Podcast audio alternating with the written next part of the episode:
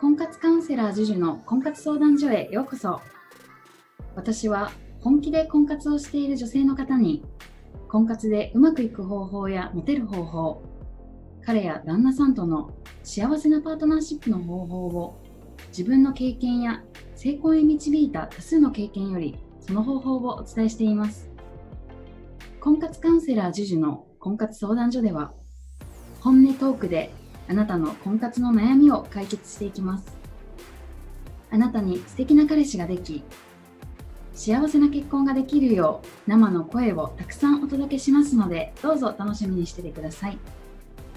本編に行く前にこの番組をご覧の方にお知らせがあります。番組の一番最初のボタンをクリックすると簡単にプレゼントが受け取れます。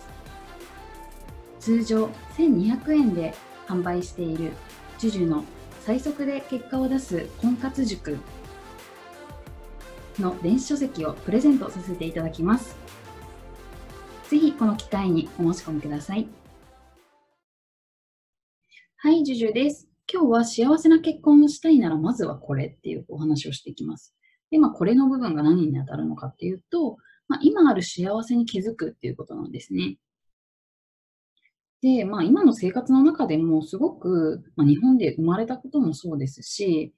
まあ、えっと、普通にお仕事をして、まあ、給料がいつも25日とか20日に振り込まれていて、まあ、えっと、むちゃくちゃ贅沢はできないにしても、まあ、普通に食べて、まあ、ちょっと楽しむお金とかは皆さんあると思うんですよね。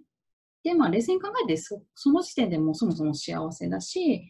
まあ、えっと、豊かにこう暮らせる家があったりとか、お給料もらっている、温かいご飯が食べれる、楽しく過ごせる友人がいるとか、まあ、いろんな幸せなことがあるんですけど、それを度外視に、なんか結婚できていない自分はダメだとか、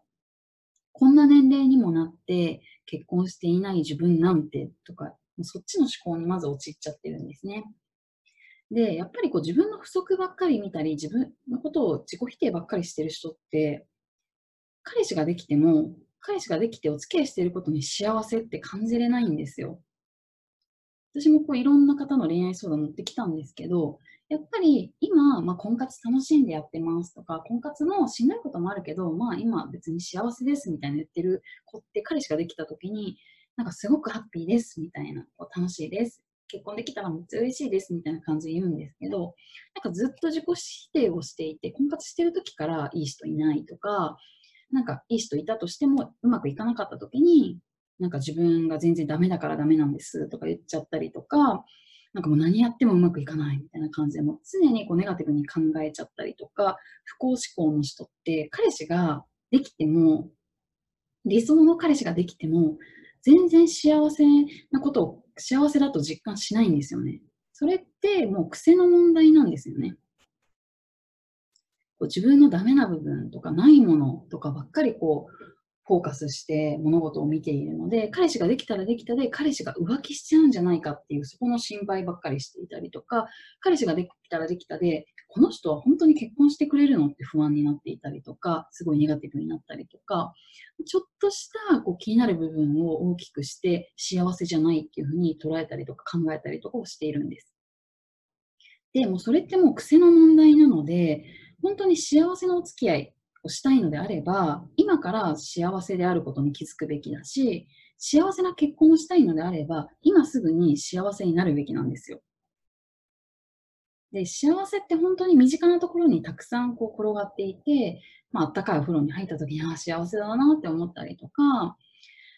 まあ、疲れた時にこう甘いもの、パフェとかを食べたら幸せだなと思ったりとか、まあ、普通に家族が健康で元気、何も心配事がないっていうのも、まあ、通に幸せなんですよね。まあ、そういうとこにちゃんと気づいて幸せだなってこう思えていたりとか、それをちゃんと口にできると、幸せなお付き合いもできるし、幸せな結婚もどんどん叶っていきます。で、結構こう幸せな結婚したいとか、ジュジュさんみたいに溺愛されて結婚したいとかってあの言ってる方が多いんですけど、まあ、そういう方の思考ってこう結構こう完璧主義で、いつもこう成長意欲が高くて、まあ、そこはすごくいい部分なんですけど、ちゃんと今ある幸せにも気づいた上で成長していきたいなとか、気づいた上でもっともっと自分を磨いていきたいとかであればいいんですけど、こう結構こう完璧主義な人とかにありがちなのが自分のダメな部分ばっかり見る、相手のダメな部分ばっかり見る、そしてそこにばっかりこうフォーカスを置いているから、いつもなんか幸せじゃないとか、彼氏ができても、なんかこう不安要素をこうほじくり返して、うん、なんか違うかもって思っていたりとかするんですね。でもそれって本当に思考パターンをこう変えることで、いくらでもこう幸せになっていくことができるので、まあ、まずは今ある幸せに気づくっていうところと、ちゃんとその幸せっていう感情を感じきるってことですね。お風呂に入った時に、ああ、幸せって言ってみるとか、美味しいご飯を食べた時に、もう最高、美味しすぎとか言ってみたりとか、ビールを飲んだ時に、はあ、みたいなのを最高に幸せだなって言ってみたりとか、もう幸せって本当にいろんなところに溢れていて、たくさんあるんですけど、そこに気づけるか気づけないかで、本当に幸せなこうお付き合い、結婚が叶うか叶わないか、全然変わってくるので、まずやっていただきたいこととしては、まあ、気づくっていうところですね。幸せに気づいて、ちゃんと心で感じていくっていうことを意識してやっていってほしいと思います。